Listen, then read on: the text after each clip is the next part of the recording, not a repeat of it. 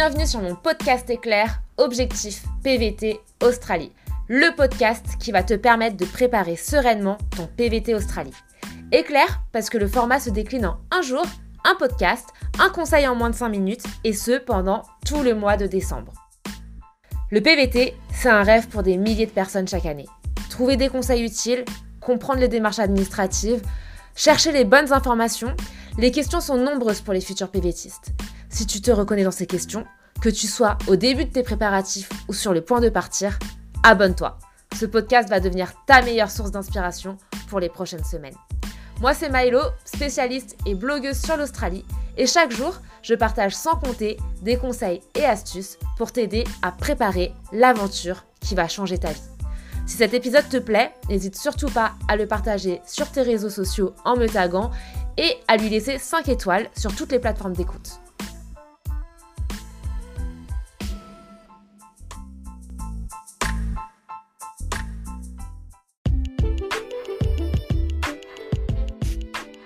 On commence ce podcast avec un premier épisode autour du visa en lui-même, le fameux Working Holiday Visa ou Visa Vacances Travail ou Programme Vacances Travail en français.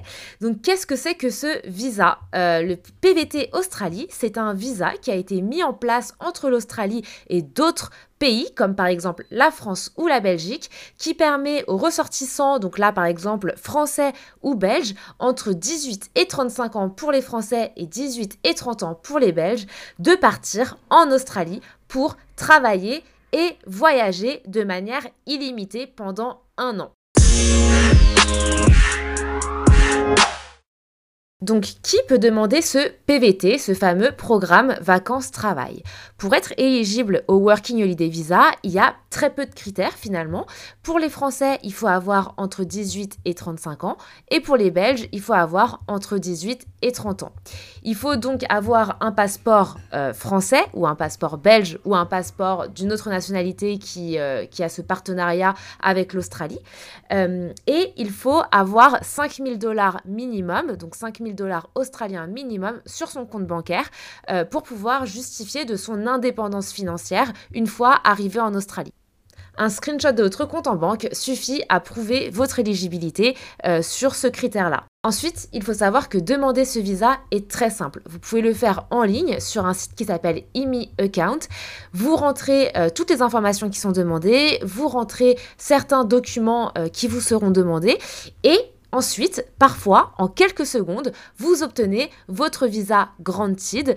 Euh, donc granted, ça veut dire qu'il vous a été accordé. Et parfois, ça arrive vraiment quelques secondes après votre demande de visa, en sachant qu'il faut payer et que le coût de ce visa est de 495 dollars. Donc une fois que vous avez rempli toutes vos informations sur votre email account et que vous avez payé les 495 dollars et que votre visa est granted, félicitations, vous pouvez entrer en Australie.